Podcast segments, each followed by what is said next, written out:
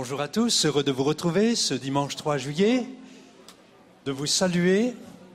Heureux de saluer aussi ceux qui nous suivent en ligne. Soyez les bienvenus à notre culte. Nous voulons ensemble célébrer le Seigneur ce matin, nous mettre aussi à son écoute.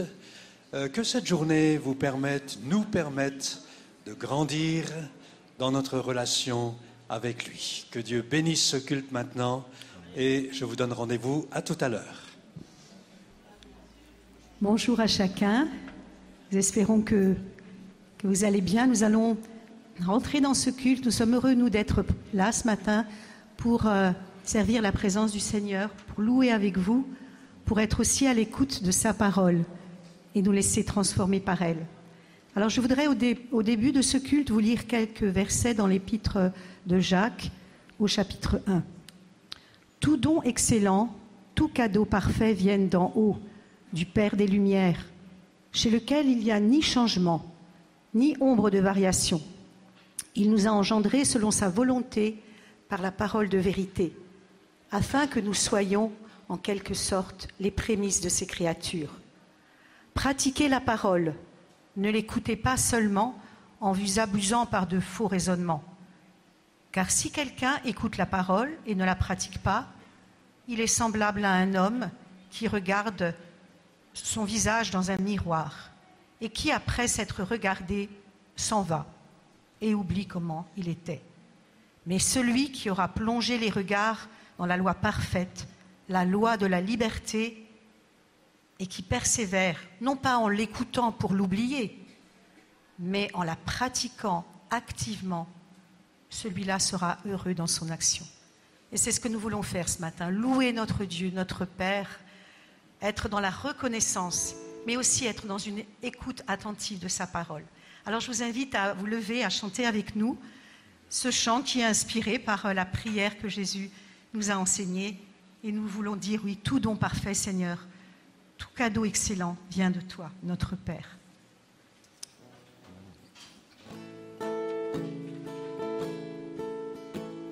Notre Père dans le ciel, que ton nom soit sanctifié, que ton royaume vienne, nous voulons faire ta volonté.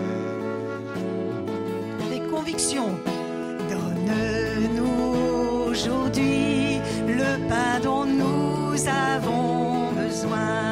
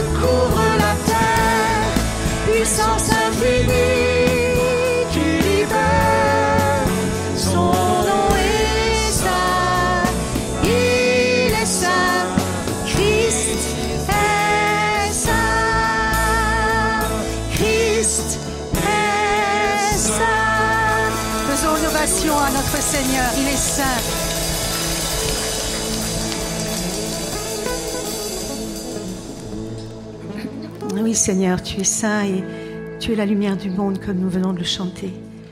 Merci pour ton action dans nos vies, Seigneur. Merci parce que tu es ce Dieu qui voit, qui entend, qui intervient. Il y a tellement de facettes dans ton nom, Seigneur. Et Yeshua, toi notre Messie. Merci pour ton amour, parce que tu es ce Dieu qui agit et qui agira encore. Même quand parfois nous ne le voyons pas, tu es là, Seigneur, et tu agis. Tu agis dans le secret, tu agis en pleine lumière, Seigneur, et nous voulons proclamer que tu es ce Dieu de victoire, que nous voulons célébrer et servir ce matin.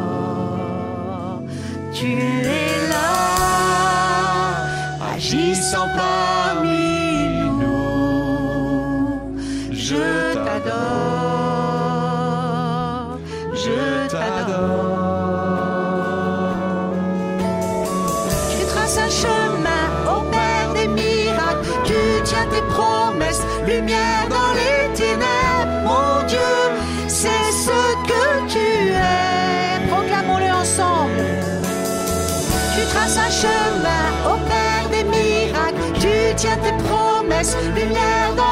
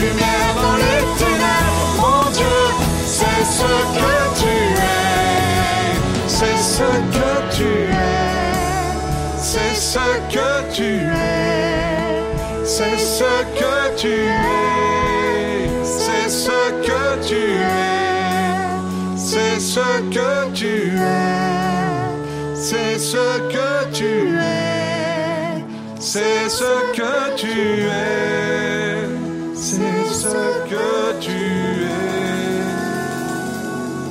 Alléluia. Oui, gloire à toi, Jésus. C'est ce que tu es. C'est le cri et le chant de nos cœurs. Seigneur, tu es cette lumière qui est venue dans le monde pour éclairer tout homme.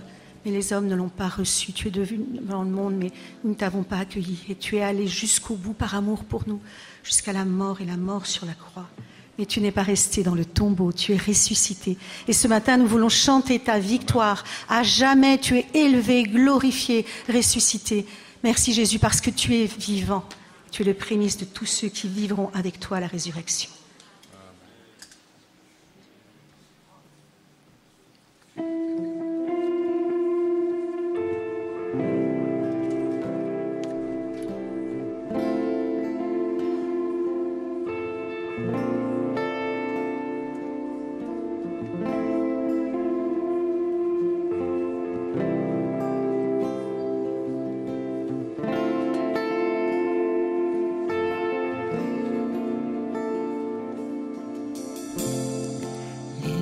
Étoiles ont pleuré, le soleil s'est voilé, car le sauveur du monde était tombé. Son corps sur une croix, son sang versé pour moi, sur ses épaules le poids de nos péchés.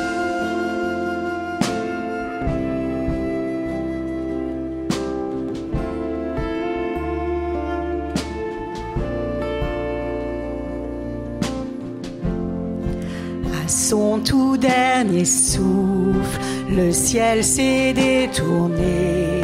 Le Fils de Dieu gisait dans les ténèbres. Une guerre dans le tombeau, livrée contre la mort, pour terrasser l'enfer à jamais. Alors la terre trembla, la pierre fut roulée, l'amour parfait n'a pu être vaincu.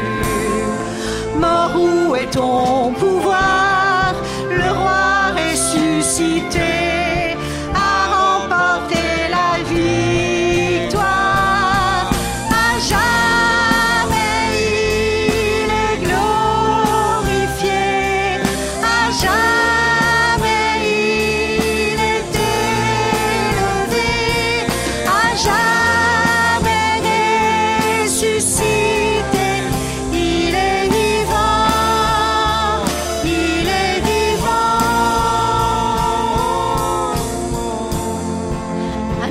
La terre trembla, la pierre fut roulée, l'amour parfait n'a pu être vaincu.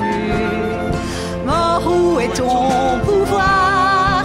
Le roi ressuscité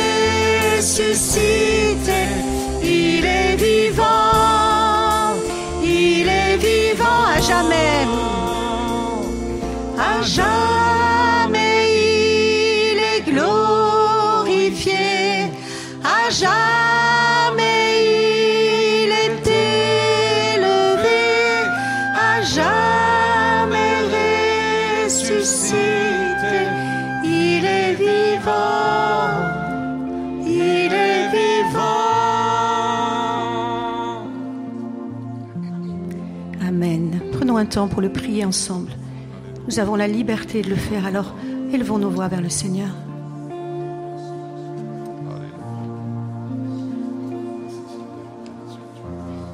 Seigneur, moi je veux te louer, te bénir. Tu es celui à qui appartient le règne, l'autorité.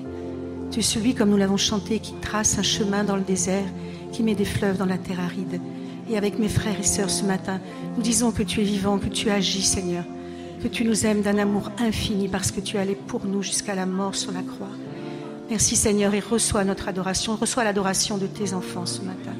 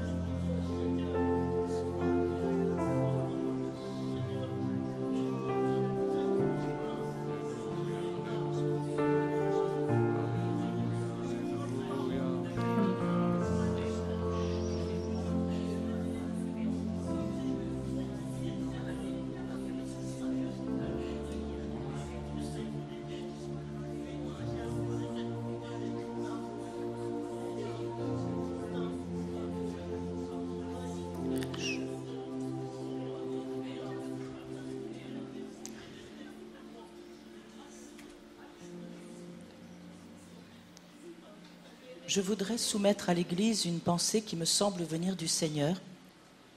Et comme euh, c'est écrit dans la parole, c'est vous qui pouvez examiner, retenir ce qui est bon. Pour ceux qui nous regardent via Internet, sachez que nous sommes effectivement une Église qui pensons que Dieu peut parler aujourd'hui à travers les hommes et les femmes qui placent leur confiance en eux. Tu dis régulièrement dans ta tête, le souffle de Dieu ne souffle plus. Le souffle de Dieu ne se révèle plus à moi. Et à partir de ce moment-là, tu te dis, Dieu m'a abandonné. tu te recroquevilles et tu es sur le point de te mettre en colère contre Dieu en disant Mais n'ai-je pas tout fait pour te servir, t'être fidèle? Alors pourquoi ne me parles-tu pas? Le Seigneur veut te dire Tu imagines que je peux te parler que d'une seule façon. Et donc, si je te parle autrement, tu ne m'entends pas, tu ne me vois pas, tu ne reconnais pas ma voix.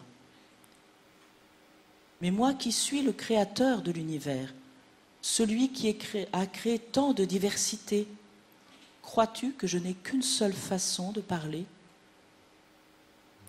En fait, je veux t'amener à ouvrir ta manière de voir, ta manière de me considérer en tant que ton Dieu, ton Sauveur, ton Père, ton Créateur. Je veux t'amener à vivre une diversité, la richesse qui se trouve dans le royaume de Dieu.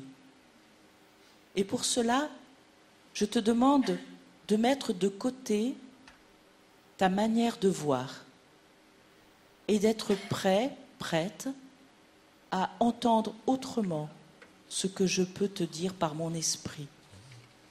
Car mon esprit te parle, te parlera à la fois par la manière que tu as connue, mais de différentes autres manières, et il te parle aussi au travers des autres, il te parle aussi au travers même parfois des événements, des choses qui se passent. Car mon esprit, dit le Seigneur, est un souffle vivant, puissant, rien ne l'arrête, et il peut agir de mille et une façons différentes.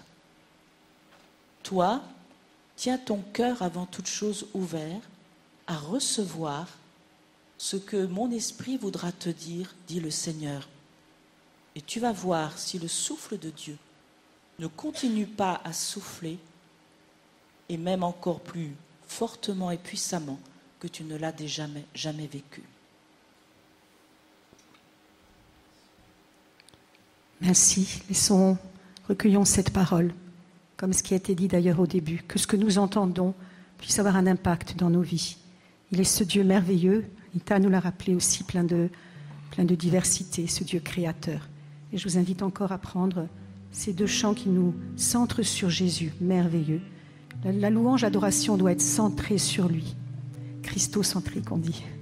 Je crois que c'est très important que toute la louange vienne vers lui. Alors je vous invite encore, avant qu'on prenne la Sainte Seine, à prendre ces deux chants, ce nom merveilleux.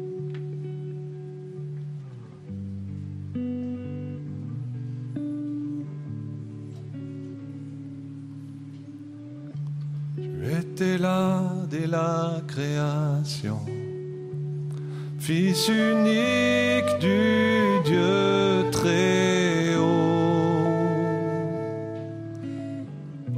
Les mystères de ta gloire révélés, en toi Christ notre Seigneur, oh ce nom est si merveilleux Oh, ce nom est si merveilleux, le nom de Jésus-Christ, mon roi. Oh, ce nom est si merveilleux, sa beauté sans pareil. Oh, ce nom est si merveilleux, le nom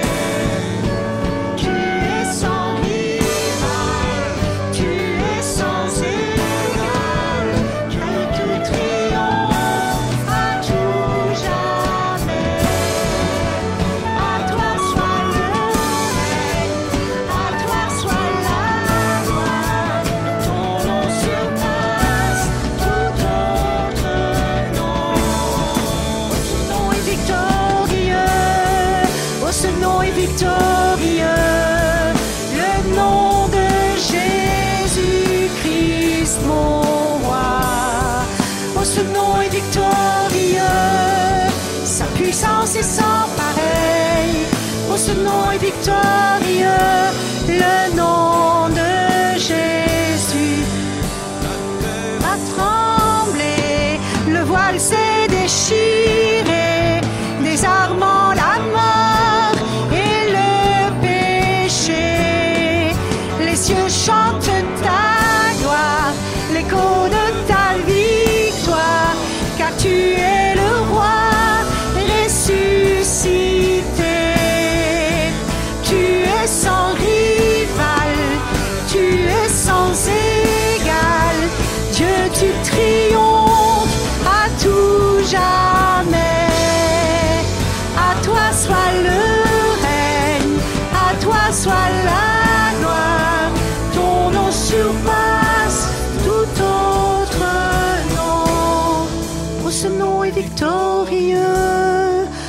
nom est victorieux.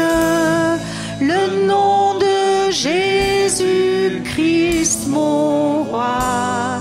Oh, ce nom est victorieux. Sa puissance est sans pareil. Oh, ce nom est victorieux. Le nom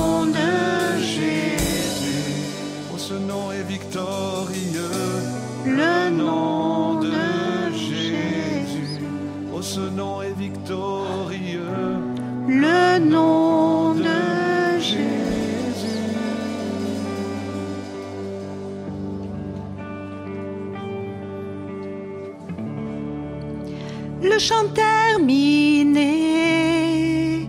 le rideau retombe, je viens simplement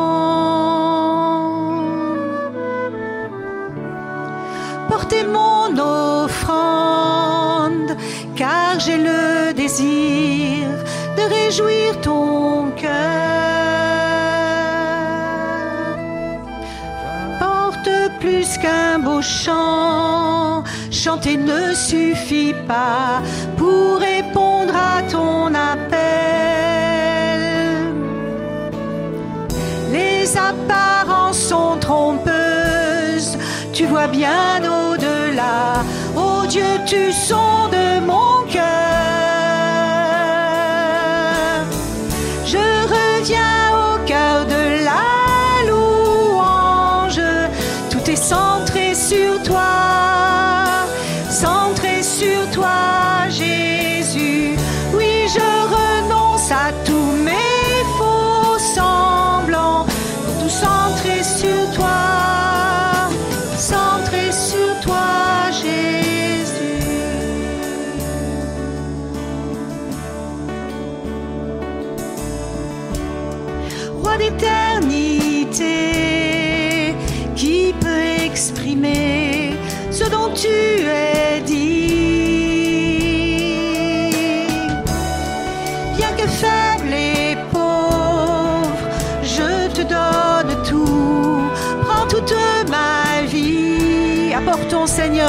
Beau chant.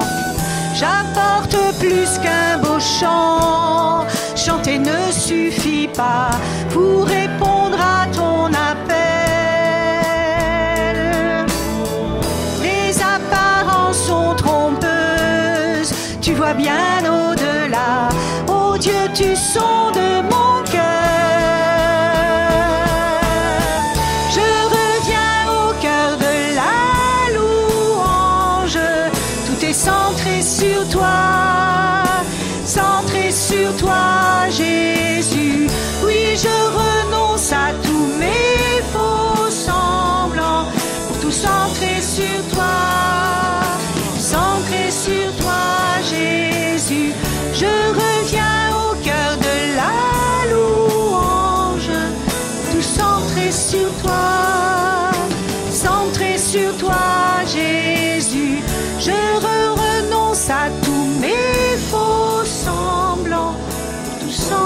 sur toi, centré sur toi, Jésus.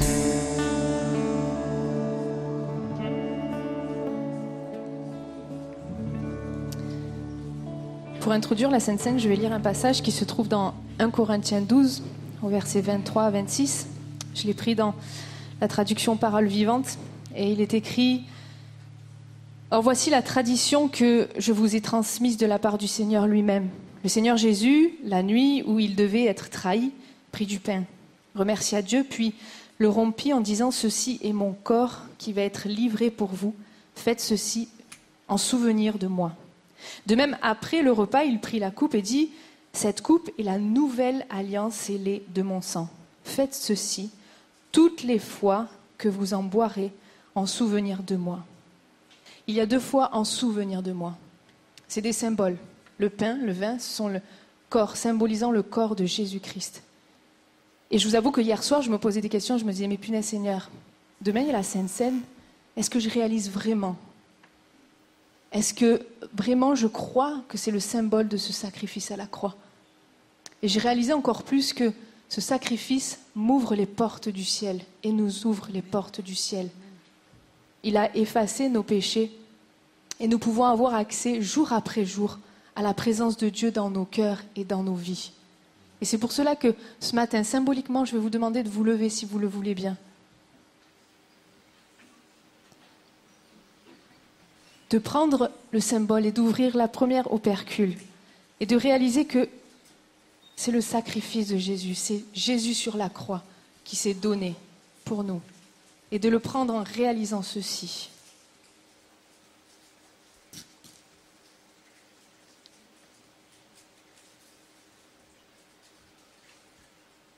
Et de prendre ensuite ce qui représente son sang qui a été versé à la croix, parce que des clous ont été mis dans ses mains, parce qu'une lance a été mise sur son côté pour effacer nos péchés.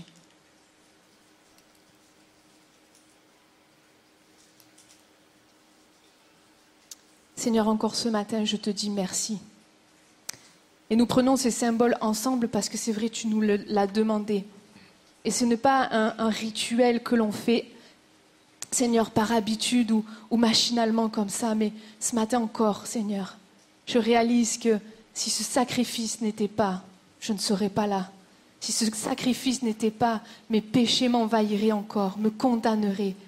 Mais toi, grâce à ce sacrifice, tu nous as donné la liberté, libre du péché qui nous tenait dans ces chaînes.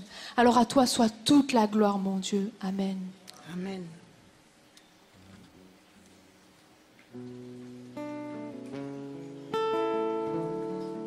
Chantons merci pour la croix, merci pour le prix payé. Tu as effacé mon péché. Dans ton amour, ta grâce m'a purifié.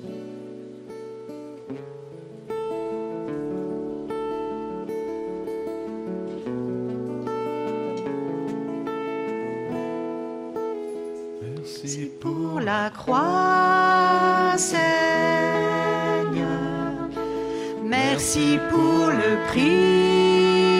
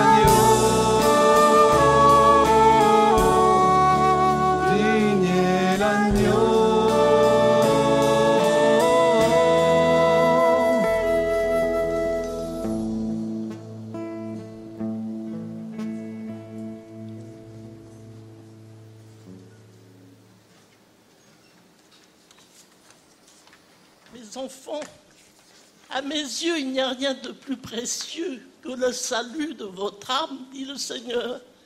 Et soyez réconfortés ce matin, soyez consolés. Ne craignez rien, je vous vois et je veux vous consoler parce que je sais votre fidélité, je sais que vous m'aimez, je sais que vous marchez jour après jour avec moi. Satan ne peut rien contre vous, vous êtes entre mes mains, dit le Seigneur. Je vous ai racheté au prix de mon sang, j'ai souffert pour vous. Mais vous êtes à moi, dit le Seigneur, à moi pour l'éternité. Je sais que vous vous nourrissez de, ma parole. Je sais que vous louez mon nom chez vous en toute occasion. Alors pour votre fidélité, parce que vous m'aimez, parce que vous marchez jour après jour avec moi, soyez consolés, soyez réconfortés ce matin. Vous êtes à moi pour ce temps et l'éternité, dit le Seigneur.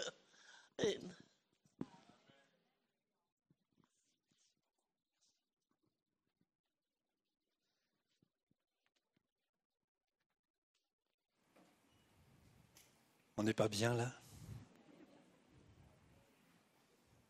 La louange, les chants, la prière, des paroles prophétiques préparent nos cœurs pour une proximité avec sa parole.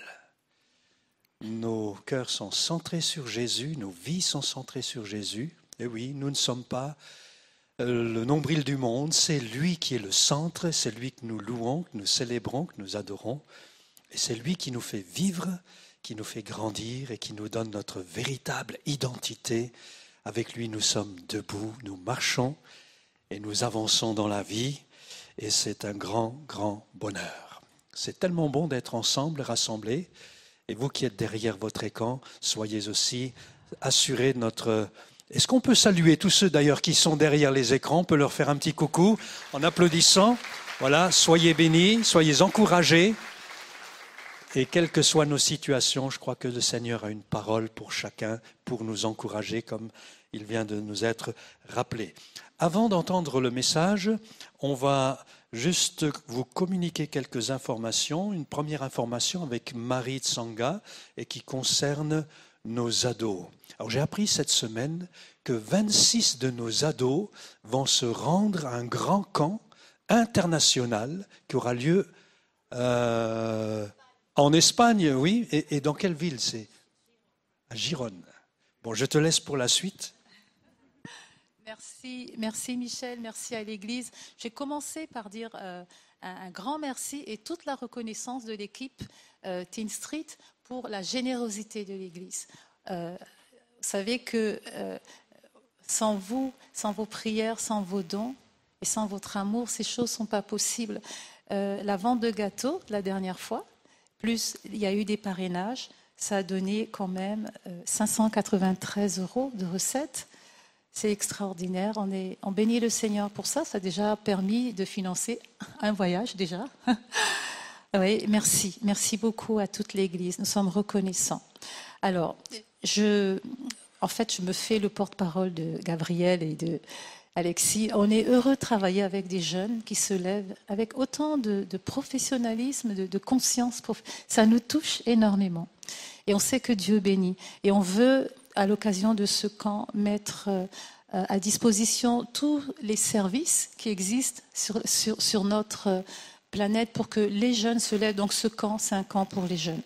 Alors, euh, Gabriel rappelle à nos jeunes qui ont pris des prix, billets de tombola, euh, de se faire en sorte de donner euh, les, recettes de ces billets euh, de, tombola avant le 17 juillet. Hein.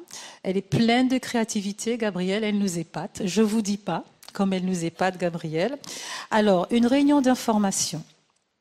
Nous ferons une prochaine vente de gâteaux le 17 juillet, donc c'est dimanche prochain. merci à ceux et celles qui vont. Pardon? Ah, c'est dans deux semaines, pardon. Merci à ceux et celles qui vont euh, encore participer. Hein.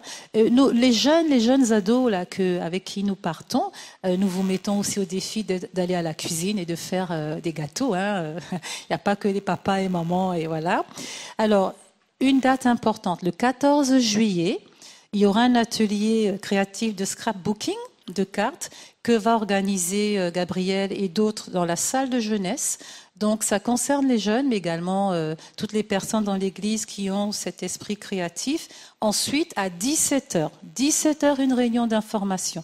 C'est important que les jeunes soient là et que les parents également le soient. Toujours le 14, donc c'est férié le 14 juillet. À 17h en salle de jeunesse, venez s'il vous plaît pour pas qu'on se retrouve au dernier moment à demander qui fait quoi, comment, etc toutes les informations utiles pour le départ et le retour et ce qui se passera sur le camp vous seront données. Voilà. Gabriel a préparé aussi quelque chose de particulier. C'est comment ça s'appelle ce symbole où on scanne là euh, un QR code, voilà. Elle a préparé un QR code pour euh, prendre. Elle a mis un petit questionnaire justement pour récolter tous les besoins d'information, etc. On sera euh, euh, dans le hall à la sortie pour que nos jeunes viennent avec leur téléphone et utiliser cet outil si euh, moderne là où on scanne et on a tout de suite les, les, infos. Merci encore, merci pour vos prières et merci pour vos encouragements. Merci beaucoup Marie. Marie et Thierry Tsanga participent aussi à ce camp et entourent euh, les ados. Et Gabrielle et Alexis font un travail euh, remarquable, ils l'ont dit. Gabrielle elle-même a été touchée à l'âge de 12 ans. Elle a participé pour la première fois à ce camp international. Elle a été vraiment marquée et depuis, elle, euh, agit dans ce sens. C'est une des responsables, donc sous la couverture de Opération Mobilisation. Donc, si vous connaissez cette œuvre d'évangélisation, c'est juste quelque chose de pertinent que de rencontrer d'autres jeunes à niveau international. Je crois que ça marque pour la vie. Et donc, euh, il me semble que ce n'est pas seulement avec les ventes de gâteaux que les jeunes pourront partir, mais peut-être que l'un ou l'autre parmi nous a à cœur aussi d'aider. Euh, avec l'Église, on va faire quelque chose, bien sûr, pour soutenir cet acte. C'est un investissement. Et je pense que l'Église fait bien d'investir dans sa jeunesse. Si on veut qu'il se passe quelque chose, il faut faire quelque chose. Si on veut que ça bouge, il faut se bouger. Donc, euh, et nous, on veut se bouger. Vous êtes OK avec ça? Bien. Donc, euh, dimanche prochain, on aura la joie d'accueillir Timothée Minard. Timothée Minard a été plusieurs années avec nous. Il est docteur en théologie et il est celui qui euh, s'occupe de l'Institut supérieur de théologie évangélique à Madagascar. Il sera avec nous pour une période de congé et nous l'entendrons dimanche prochain avec un sujet qui sera vraiment très intéressant sur euh, la dimension du miraculeux dans la Bible, les miracles et notre rapport aux miracles. Et je crois que ça va être vraiment très, très intéressant. Et puis, si vous souhaitez un, rendez-vous, un contact, une visite, n'hésitez pas à faire un petit saut au point accueil. Vous laissez tout simplement vos coordonnées et puis on vous appellera et on fixera un rendez-vous avec vous pour qu'on puisse se poser ensemble et répondre à vos questions, à vos besoins, prier avec vous, partager, etc. Avant d'écouter maintenant la parole, on va prier pour Yolande Ziegler-Schwab qui va nous apporter euh, le message, les choses qu'elle a à cœur de partager. Yolande travaille dans la relation d'aide. Ça fait bien des années qu'elle euh, accompagne des hommes et des femmes. Et sur la base de son expérience, sur la base de sa formation théologique et aussi professionnelle, nous avons vraiment la chance de la voir et de l'entendre. Merci Yolande d'avoir accepté de parler ce matin et on veut se mettre vraiment à l'écoute de ce message. Seigneur, on te remercie pour ce culte de ce matin, on te remercie pour la prière, la louange, les paroles prophétiques, tout ce qui est en mesure de nous faire avancer, chacun et chacune. Et on te prie maintenant pour le message. On te prie pour Yolande. Merci pour tout ce qu'elle a préparé. Merci pour sa vie, son témoignage, son exemple avec sa famille. Merci aussi pour son expérience. Nous prions pour que nous soyons les uns et les autres attentifs, que nous puissions comprendre ce que tu attends de nous et que nous puissions aussi, ensemble, mettre en pratique ta parole. Amen. Yolande, c'est à toi.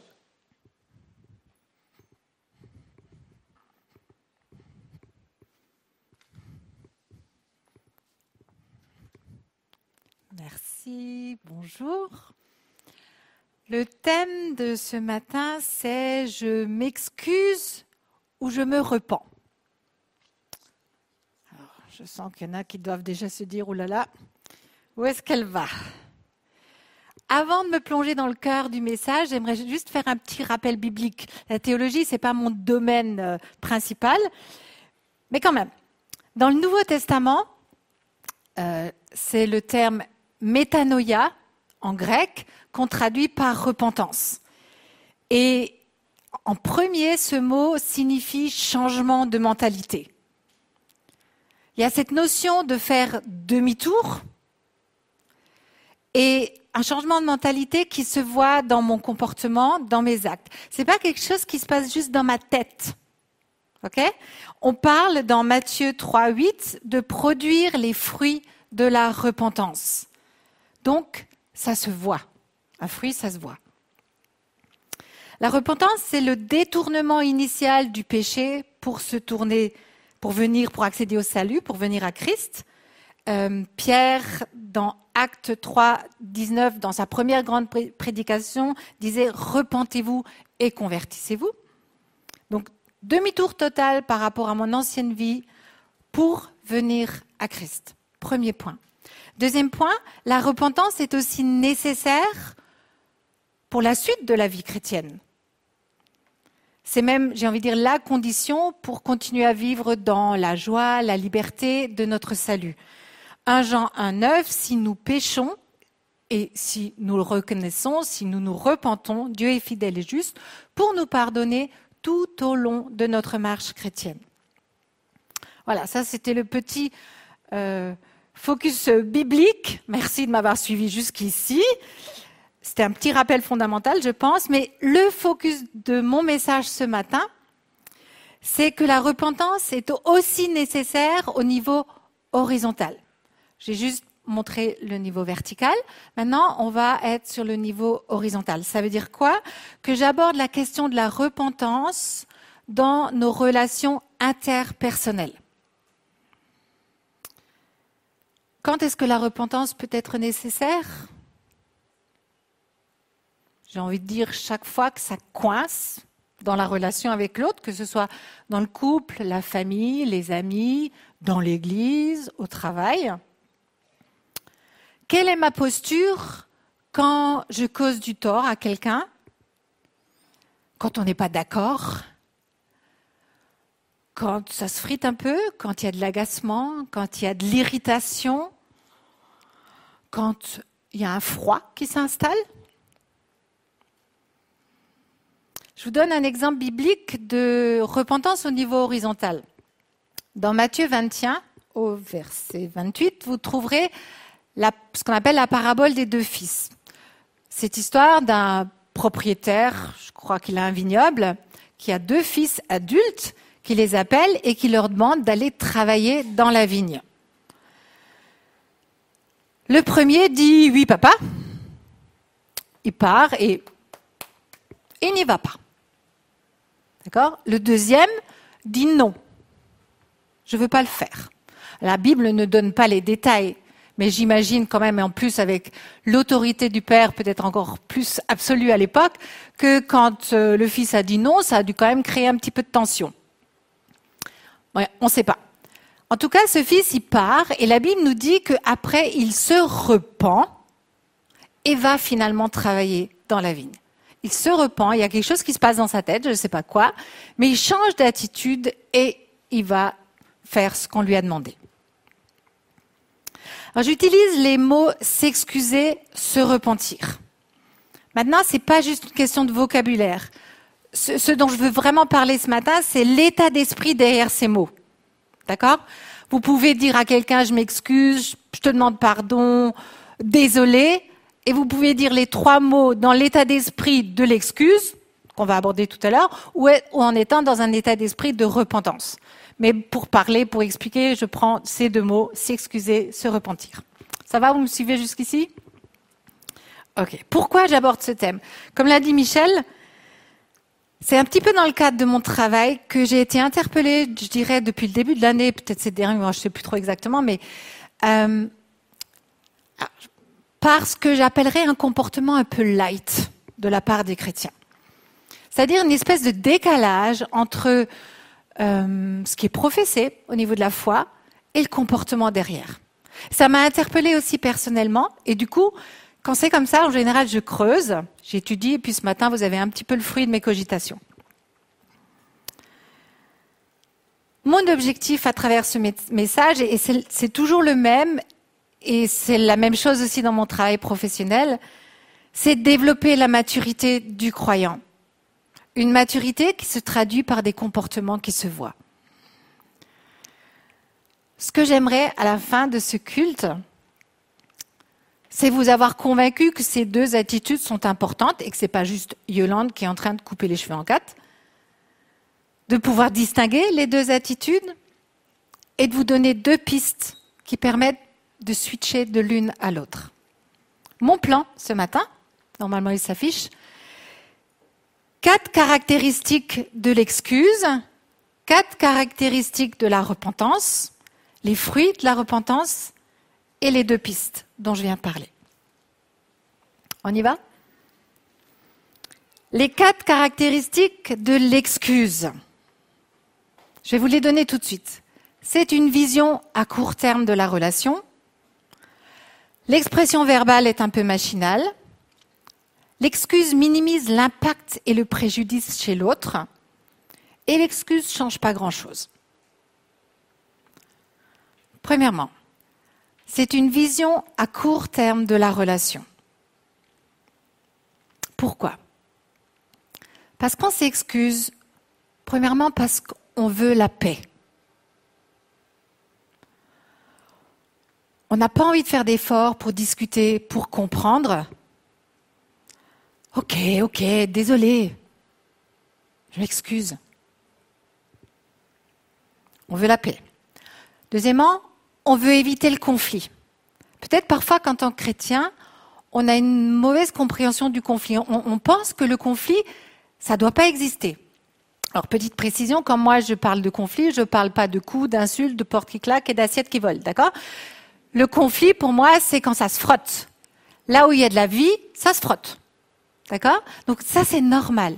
Après, il faut savoir le gérer. Donc on veut éviter le conflit, on se débarrasse du problème, mais il reste larvé et c'est superficiel. Donc on veut la paix, on veut éviter le conflit, ou bien alors on veut faire plaisir. Mais notre cœur n'est pas dans la démarche. Donc ça c'est le premier point, vision à court terme. Deuxième point, c'est une expression un petit peu machinale. Qu'est-ce que je veux dire par là? On est rapide, le ton est léger. Il n'y a pas de réelle présence à l'autre. On va peut-être dire désolé, puis on marmonne, et puis on fait autre chose en même temps. Vous savez, cette expression française qui dit s'excuser du bout des lèvres, on n'y est pas vraiment. Il peut y avoir un décalage entre les mots que je dis et le ton que j'emploie, ou même mon corps. Ça se contredit. Oh, ça va, c'est bon, je m'excuse. Il y a peu de conviction et peu de motivation. OK? Donc ça, c'est expression verbale un peu machinale. Donc vision à court terme de la relation, expression machinale. Troisièmement, l'excuse minimise l'impact et le préjudice chez l'autre. Il, il peut y avoir, je vous donne différents exemples, hein, je ne dis pas qu'il y a toujours tout ça, mais il peut y avoir une non-reconnaissance de sa responsabilité. Ça va être désolé ou je m'excuse, mais c'est quand même pas la fin du monde. Tu vas pas en faire tout un fromage.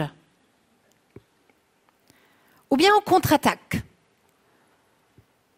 Désolé, mais enfin toi, hein, t'es pas beaucoup mieux. Ou bien on se justifie. Ah, je m'excuse, mais enfin avec la journée que je viens d'avoir, tu pourrais quand même comprendre que, etc. Vous comprenez?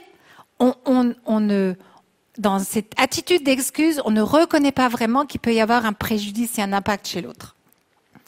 Et quatrième point, ça ne change rien, ou pas grand-chose. L'état d'esprit de l'excuse, d'accord? Il n'y a pas de fruit visible, aucun changement après la démarche.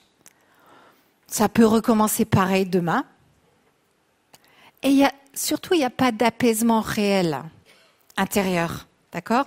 Pas de joie qui revient. Donc ça, c'était les quatre caractéristiques, je vais y arriver, de l'excuse. Vision à court terme, expression verbale un peu machinale, minimisation de l'impact et du préjudice, et ça ne change pas grand-chose. Maintenant, on va voir les quatre caractéristiques de la repentance, et je vais les mettre en parallèle avec l'excuse. Je vous rappelle, se repentir, c'est faire demi-tour, changer peut-être de mentalité, de comportement dans ce contexte de litige.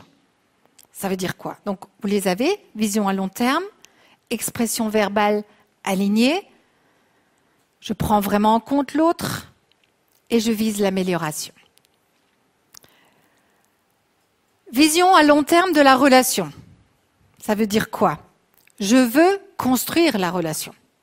Donc, premièrement, je m'investis dans la relation.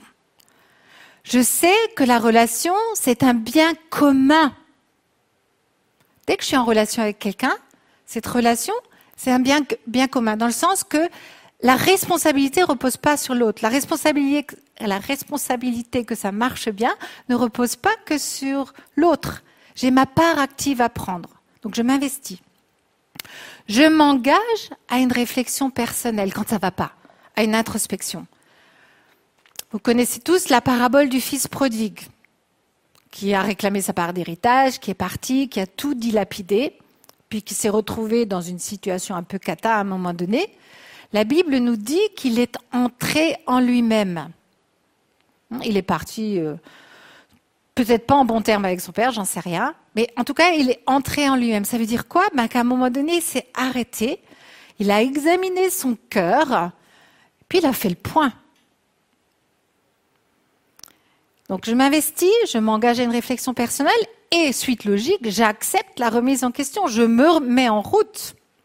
Le fils prodigue, suite à son introspection, bah, il est revenu vers son père. Sonde-moi, ô Dieu, et connais mon cœur. Montre-moi si je suis sur une mauvaise voie. Ça, c'est l'état d'esprit. Psaume 139. Donc j'ai une vision à long terme, premier point. Deuxième point, mon expression verbale est alignée sur le reste, sur mon ton, sur mon corps, etc. Tout dit la même chose. Je m'arrête, je suis vraiment là, présent à l'autre je le regarde, je ne fuis pas la relation. Vous allez me dire, je parle de choses basiques, mais elles sont tellement importantes et si souvent pas présentes. Troisième point, je prends vraiment en compte ce que vit l'autre. Et ça, c'est peut-être le plus difficile. Je suis, je vous rappelle, hein, je suis en bisbis avec quelqu'un. J'aurais tendance à avoir certaines réactions. C'est se dire, dans cette attitude de repentance, c'est de se dire, OK, j'essaye d'écouter, d'accueillir ce que l'autre est en train de me dire ou en train de vivre. J'essaye de comprendre. Essayer de comprendre ne veut pas dire que je vais être automatiquement d'accord. Mais j'essaye d'accueillir ce que l'autre vit. Et j'accepte que l'autre puisse parfois vivre une réalité différente de la mienne. Qu'on n'est pas aligné tout le temps.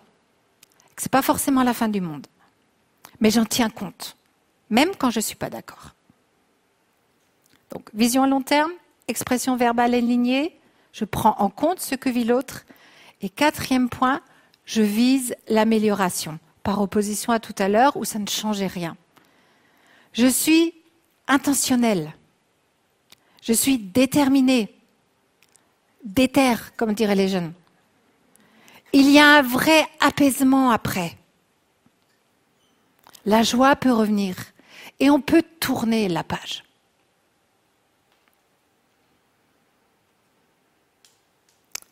Maintenant, les fruits de la repentance.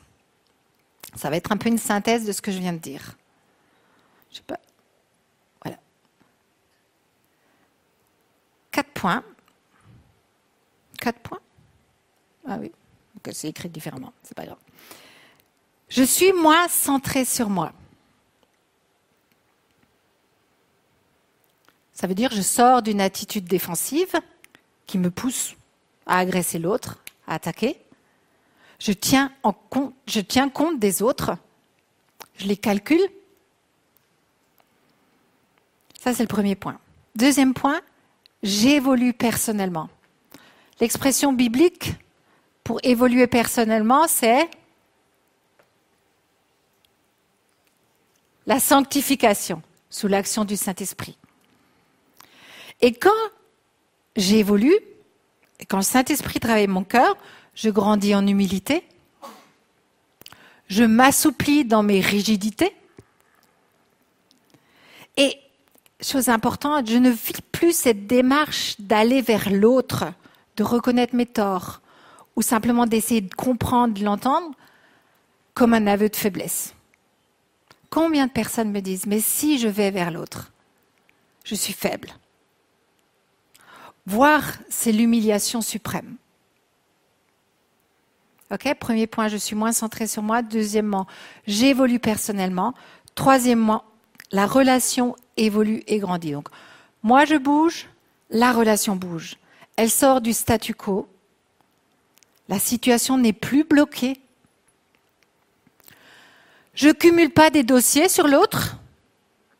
C'est quand même pas mal de ne pas avoir une charge euh, sur les épaules. C'est stimulant de grandir dans la vie. C'est stimulant d'être dans quand les choses vont mieux dans une relation. On est dans un cercle vertueux de croissance et c'est pas quelque chose forcément de pénible. Et on apprend à mieux se connaître, l'autre et soi-même. Pour moi, c'est ça les fruits de la repentance. Je pourrais résumer en disant que la repentance, c'est tourner le dos à un mode de fonctionnement autosuffisant et autoprotecteur. Tourner le dos à un mode de fonctionnement autosuffisant, c'est-à-dire centré sur soi, autoprotecteur, parce que l'autre, je m'en méfie, il est dangereux pour ma sécurité. Donc on vient de voir les quatre caractéristiques de l'excuse, les quatre caractéristiques de la repentance, les fruits de la repentance. Il nous reste à voir comment switcher de l'un à l'autre. Comment passer d'une attitude à l'autre, surtout quand j'ai tendance à me rendre compte que je suis facilement dans un état d'esprit d'excuse. Alors je vous rassure, parce que je crois que c'est la tendance humaine naturelle dans laquelle nous sommes tous. On se défend. D'accord? Je vais te donner deux pistes. Alors, je sais que je n'ai pas fait le tour de toutes les pistes, certainement, mais c'est celle qui me parle à moi et c'est celle dans lesquelles moi j'ai cheminé et aussi je travaille sur ça avec les personnes que j'accompagne. Donc, c'est cultiver l'intimité avec Dieu et la mort à soi. Et vous verrez, elles sont très proches, elles se tuilent un petit peu. Hmm? On parle de la même chose, mais pris par des angles différents. Donc, premier point, cultiver l'intimité avec Dieu. Cette intimité avec Dieu va permettre plusieurs choses. La première, une évidence, c'est de mieux connaître Dieu. Plus je connais Dieu, plus je réalise son amour pour moi. Mais pas seulement intellectuellement. Tous les chrétiens sont d'accord pour dire que Dieu est amour et que Dieu m'aime. Mais est-ce que je le vis intérieurement? Est-ce que je le sais? Est-ce que je l'expérimente? Et plus je réalise cet amour, plus moi-même je grandis dans cet amour. Et pour moi, l'amour est la clé, numéro un, pour pouvoir accéder à cet état d'esprit de repentance. Parce que si j'ai conscience de cet amour de Dieu pour moi, je suis, je sais, sais pas comment l'exprimer, mais je suis comme enveloppée par cet amour. Je suis en sécurité dans cet amour. Et cette sécurité-là me donne la force de faire la démarche. Donc mieux connaître Dieu. Deuxièmement, ça permet de ramollir mon cœur. Au contact de l'amour de Dieu, la dureté de mon cœur est ramollie. Moi, je sais que j'ai le cœur dur parfois. Mon cœur est pétri, malaxé. J'aime bien cette image du potier et de l'argile qu'on trouve plusieurs fois dans la Bible, hein, dans Ésaïe, Jérémie, dans l'Épître aux Romains. C'est travailler. Connaître Dieu, ramollir mon cœur. Troisièmement, d'être honnête et de me laisser interpeller. L'intimité avec Dieu me permet d'être plus honnête. Être honnête, ça veut dire quoi? Appeler un chat un chat. Un péché, c'est un péché. Je vous rappelle que péché, ça veut dire rater la cible, être à côté de la plaque, rater ce que Dieu veut pour moi dans cette relation dans laquelle je suis un petit peu en, froid. On ne cherche pas d'excuses, on minimise pas toutes ces choses qu'on a dites tout à l'heure. Donc appeler un chat un chat. Être, euh, honnête, c'est être dans une disposition de cœur qui, qui veut bien que Dieu montre là où ça va pas. Seigneur, montre-moi, sonde mon cœur, montre-moi.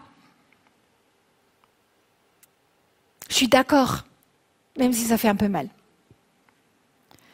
Et être honnête, c'est ça, l'intimité avec Dieu me permet d'être honnête, et être honnête, ça me permet d'être dans cette démarche de vérité et d'amour dont parle Éphésiens 4, 15. Dites la vérité dans l'amour. C'est ça qui me permet d'aller vers l'autre, d'oser être vrai, authentique.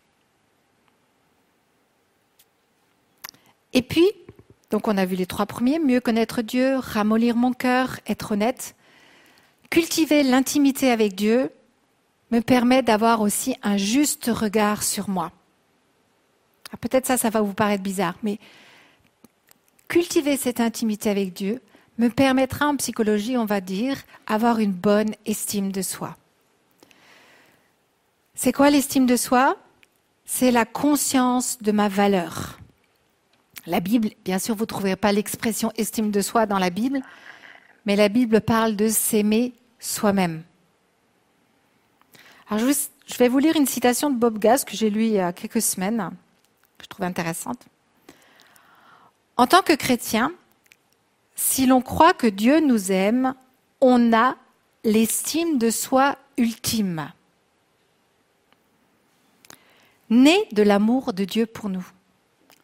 Cet amour n'est pas soumis à condition. On n'a rien fait pour le mériter, et quand on commet des erreurs, on ne le perd pas. On n'a rien fait pour le mériter, et quand on commet des erreurs, on ne le perd pas. L'estime de soi ultime, pouvoir vivre à partir de ce regard de Dieu sur moi plein d'amour, qui m'aime et qui m'accueille, je peux aller de l'avant. Alors vous allez me dire, bon, on comprend toujours pas trop bien le, rapport avec la repentance. Tout simplement parce que si j'ai pas cet amour de moi, donc je rappelle l'amour de soi, né de ce regard de Dieu sur moi, pas un truc narcissique euh, de notre monde, d'accord? Mais cet amour de soi, si on l'a pas, on vit automatiquement, naturellement, c'est humain, dans toutes sortes d'attitudes. Alors je les cite, pas forcément toutes, hein, mais l'une ou l'autre la comparaison, la compétition, la dévalorisation, la critique, le jugement. On se place soit au-dessus, soit en dessous. Il y a toujours ces choses-là qui sont en jeu. On se sent sans cesse menacé par l'autre. Alors là, je mets des mots forts sur des réalités, vous ne le dites pas comme ça, forcément, mais intérieurement, il y a toutes ces tensions. D'accord? Et toutes ces attitudes sont un obstacle à la repentance. Parce que l'autre, ben, je ne peux pas l'approcher. Ouf, attention. C'est une menace pour ma sécurité. J'espère que je suis arrivée à me faire comprendre parce que je sais que c'est un petit peu délicat comme sujet. Donc, les quatre points. L'intimité avec Dieu me permet de mieux connaître Dieu, de ramollir mon cœur, d'être honnête, d'avoir un juste regard sur moi. Et tout cela va me permettre d'accéder plus facilement à la repentance. Quand je cultive cette intimité avec Dieu, quand je vis toutes ces réalités-là, c'est comme si mon cœur, oui, mon cœur, c'est comme un terrain bien préparé pour pouvoir, quand vous, ça vous arrive probablement jamais, mais quand ça frite avec quelqu'un, quoi, voilà, euh, pouvoir accéder à cet état d'esprit de repentance.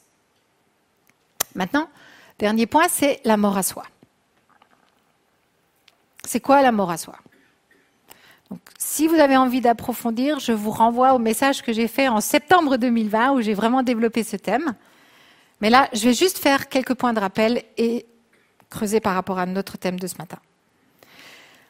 D'abord, ce que ça n'est pas.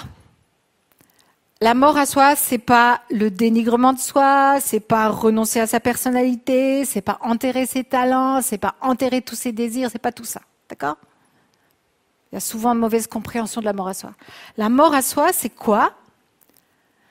Alors, je vais donner différentes images. C'est renoncer à être sur le trône de ma vie, sur le trône de mon cœur. Laisser la place à Jésus. Autre image, c'est plus moi le capitaine du bateau, c'est plus moi le pilote de l'avion, je suis passé à la place de copilote. J'ai remis les rênes de ma vie, la direction de ma vie entre les mains de Jésus. Et nous avons tous fait ça le jour de notre conversion. Jésus est devenu notre Seigneur. Seigneur, c'est celui qui est sur le trône. D'accord? Le problème, c'est qu'entre-temps, souvent, on a tendance à remonter sur le trône. Donc, pour rester dans, notre thème de litige hein, avec quelqu'un, quelque chose qui ne va pas. Qu'est-ce que ça veut dire, le renoncement à soi? J'ai utilisé les deux images. Soit je reste sur le trône, soit je descends du trône. Qu'est-ce qui se passe? Quand je reste sur le trône, donc quand c'est moi qui dirige ma vie, quand c'est mes réactions qui priment, d'accord? Deux points. Je vais regarder à mes droits en premier. Moi, moi, moi. Oui, mais va être ma phrase préférée. On l'a vu tout à l'heure dans les caractéristiques de l'excuse. Oui, mais. Premièrement. Deuxièmement, je peux potentiellement, quand je reste sur le trône, être dans une attitude qui est une contrefaçon de la repentance. Je vais m'expliquer. Quand je ne suis pas content de mes paroles peut-être un peu dures, d'une attitude qui n'était pas correcte, je peux donner l'impression de me repentir parce que je suis triste et abattue.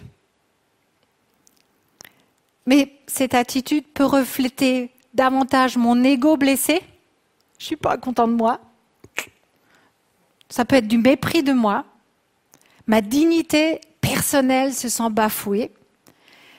Et ça n'a juste rien à voir avec une profonde tristesse causée par la, la prise de conscience que j'ai péché, que je suis à côté de la cible de ce que Dieu veut. Je vous donne un exemple que tiré d'un livre, pas de mon expérience personnelle. Un homme se querelle avec sa femme. Et celle-ci lui fait plein, plein, plein de reproches. En gros, c'est tu n'es pas investi dans la relation. Mais elle, elle est avec des paroles pleines d'amertume, pleines de colère. Elle charge. il en prend plein la tête. Comment il a réagi? Il a enfoui sa tête dans l'oreiller il a pleuré. Il s'en voulait de son manque d'amour, de son manque d'attention. D'accord? Et à première vue, on pourrait dire ça ressemble à de la repentance.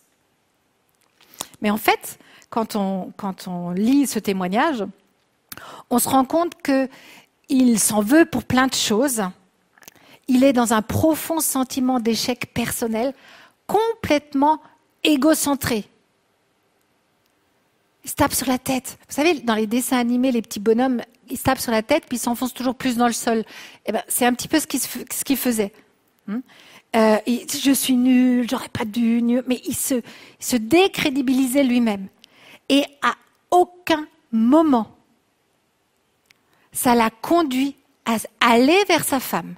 Même si elle, avait ses torts dans sa manière de, de peut-être dire les choses, d'accord? Mais à aucun moment, ça l'a aidé à aller vers elle, à entendre son besoin derrière les mots et à, essayer de comprendre et se dire qu'est-ce qui doit changer. Il était juste centré sur lui-même. Vous comprenez? Et souvent, on est comme ça. Moi, je suis un petit peu une perfectionniste de base, en rémission un peu, mais et, quand je quand je suis pas parfaite, quand je suis pas tout à fait comme je veux, j'ai tendance à être dans cette attitude-là, à, m'en vouloir terriblement à, à moi, mais pas forcément être dans la bonne tristesse. Hein? Il y a cette tristesse qui, conduit à la mort dont, Paul parle dans 2 Corinthiens 7. Donc ça, c'est quand je reste sur le trône. D'accord? Je suis centré sur moi, sur mes et je peux être dans une contrefaçon. Quand je descends du trône, qu'est-ce que ça veut dire concrètement? Quand je suis en, en bisbis avec quelqu'un, qu'est-ce que ça veut dire descendre du trône? Alors, je vais donner quelques pistes. Ça veut dire peut-être dans cette situation où ça bouillonne à l'intérieur de moi, ou voilà, plein de choses, je, demande l'avis de Dieu. Je dis, Seigneur, Au lieu de dire, la Seigneur, au secours, il n'est pas gentil et tout ça, c'est plutôt de dire, Seigneur, qu'est-ce que tu en penses, toi? Qu'est-ce que tu attends de moi? Je, je fais ce pas de côté où je me laisse interpeller. Je prends du recul par rapport à ma réaction spontanée, naturelle. Et j'accepte que je n'ai pas forcément la meilleure réponse à la situation. Donc, je demande l'avis de Dieu. Quand je descends du trône, je peux accueillir l'amour de Dieu. Je reviens sur cette histoire d'amour, j'ai déjà parlé tout à l'heure. Et je peux entendre Dieu, enfin, moi souvent c'est comme si Dieu me disait, ah Yolande, t'as tout faux là, mais je t'aime toujours. Alors vas-y, bouge-toi, va demander pardon, va voir, essaye d'avancer dans cette situation. C'est cet amour qui aide à aller vers l'autre, à sortir des huit mai qu'on a déjà vus, à prendre ma part dans ce qui s'est passé. Et là, je fais juste un petit point de précision. Je dis à prendre ma part dans ce qui s'est passé. D'accord? On l'a vu, l'amour de Dieu, cultiver l'intimité avec Dieu, me permet d'avoir une bonne estime de moi, un juste rapport à moi-même. Donc, quand quelque chose ne va pas, je prends ma part je ne prends pas plus que ma part. Je ne suis pas en train de m'auto-flageller non plus. OK? Donc, je demande l'avis de Dieu. Je peux accueillir cet amour qui m'aide à faire la démarche. Et un dernier point qui est important pour moi, je peux du coup vivre dans l'humilité, dans la tristesse et dans la tendresse de Dieu. Parfois, dans nos milieux, on a une vision de Dieu qui casse. Moi, je crois que quand nous sommes dans cette attitude de cultiver l'intimité avec Dieu, d'être dans cette relation avec Dieu, Dieu nous entoure de sa tendresse. Les exemples bibliques où, on pourrait potentiellement voir un Dieu dur, c'est toujours après un long, long, long, long, long, long temps d'avertissement. La tendresse de Dieu. Jésus a dit, je suis doux et humble de cœur. Venez à mon école. Être enveloppé de cette tendresse de Dieu. Alors j'aimerais juste, avant de terminer, faire encore une petite parenthèse une petite précaution, je ne sais pas comment il faut que je dise. La place des émotions dans la repentance. La repentance doit-elle être toujours accompagnée d'émotions fortes? J'ai envie de dire attention à la place surdimensionnée des émotions aujourd'hui, de façon générale. Il y a des personnes qui sont tristes discrètement et silencieusement et d'autres très bruyamment. Et je pourrais dire la même chose de la joie. Il y a des gens qui sont joyeux, ça explose dans tous les sens. Et il y en a qui ont une joie tranquille, ça se voit, mais ça ne va pas dans tous les sens. D'accord? Et c'est pour ça que dans la Bible, il est question des fruits de la repentance. La repentance, ça se voit à des comportements et pas à la quantité de larmes versées. Je referme la parenthèse. Alors on a vu successivement les quatre caractéristiques de l'excuse, les quatre caractéristiques de la repentance, les fruits de la repentance, il y a des choses qui changent. Deux pistes, cultiver l'intimité avec Dieu, l'amour à soi. Je vous rappelle que l'objectif, c'est grandir en maturité relationnelle, une maturité qui se voit dans des comportements, des actes, un état d'esprit. J'ai envie de dire, méfions-nous de notre tendance à la parole. Il y, a, les chants et la lecture de Sophie ce matin vont dans le même sens. Mettre en pratique, hein, pas du blablabla spirituel qui ne change rien, qui n'est pas incarné dans notre vie. Pour moi, cette capacité à nous repentir, cet état d'esprit de repentance, d'accord? Vous comprenez ce que je veux dire? Est un indicateur fort de la relation avec Dieu, de ma qualité relationnelle avec le Seigneur. Et si ce matin, je me rends compte que peut-être, waouh, je suis peut-être pas tellement souvent là-dedans, il n'y a pas de jugement c'est vraiment juste un appel à cultiver l'intimité avec Dieu. Alors je vous propose juste, comme je fais souvent, de prendre juste un petit temps de silence, un petit temps d'introspection. Je rentre en moi-même, chacun individuellement devant Dieu. Et Michel va terminer par la prière. Peut-être le groupe de louanges.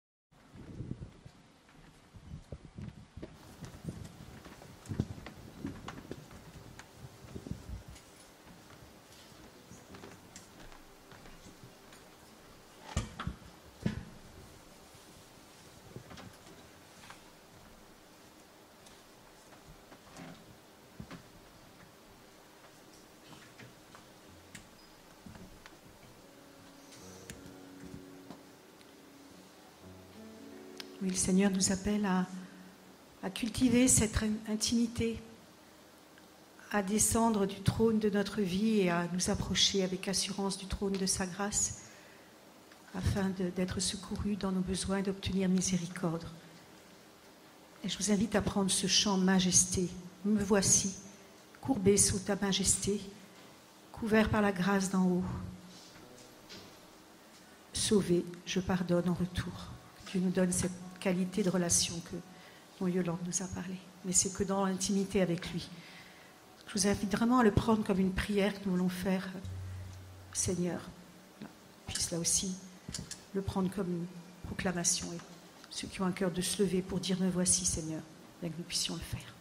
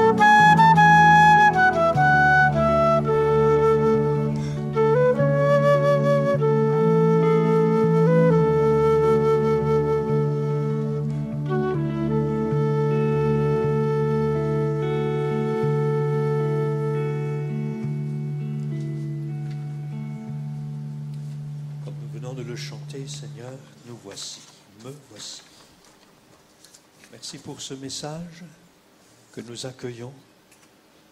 Merci de nous interpeller.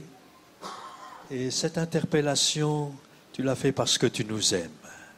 Tu ne nous laisses pas tels que nous sommes, mais tu nous aides à progresser, à évoluer, à grandir. Et nous sommes vraiment venus dans cette intention ce matin. Intentionnellement. Nous sommes venus pour te louer, pour te prier, chanter, mais nous voulons aussi grandir. Merci de nous aider à grandir personnellement, mais aussi collectivement. Notre croissance collective sera le fruit de la croissance personnelle de chacun. Merci de nous aider à porter les fruits de la repentance, de ne plus être centré sur nous-mêmes, mais d'être centré sur Christ et sur notre prochain. Merci de nous aider dans ce cheminement de la sanctification à évoluer personnellement, à grandir en humilité. Merci de venir ramollir notre cœur, de le rendre plus sensible. Merci de faire évoluer ma relation avec toi et ma relation avec l'autre. Merci parce que ton désir, c'est que j'apprenne à mieux te connaître et à mieux me connaître moi-même. Merci Seigneur de nous bénir dans les jours qui viennent, les semaines qui viennent, et de nous aider à mettre en pratique le message de ce matin. Amen.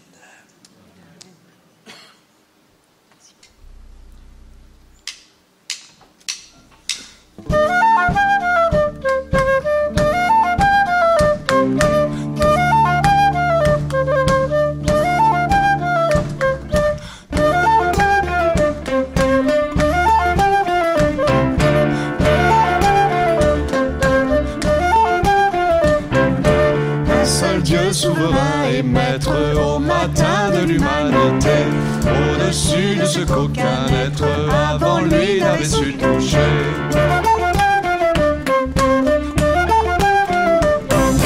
Un seul mot dans le vide et l'ombre et l'armée de la nuit s'est tue. Un seul geste a créé le monde, un seul cri de lumière fut.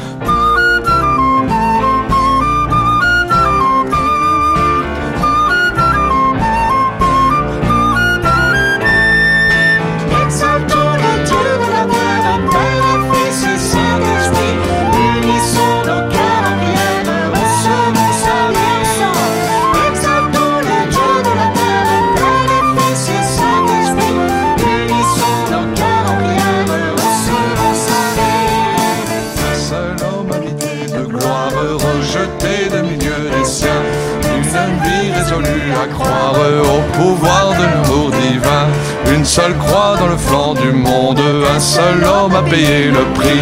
Un seul cri et la mort s'effondre. Eli Lazare Bactani.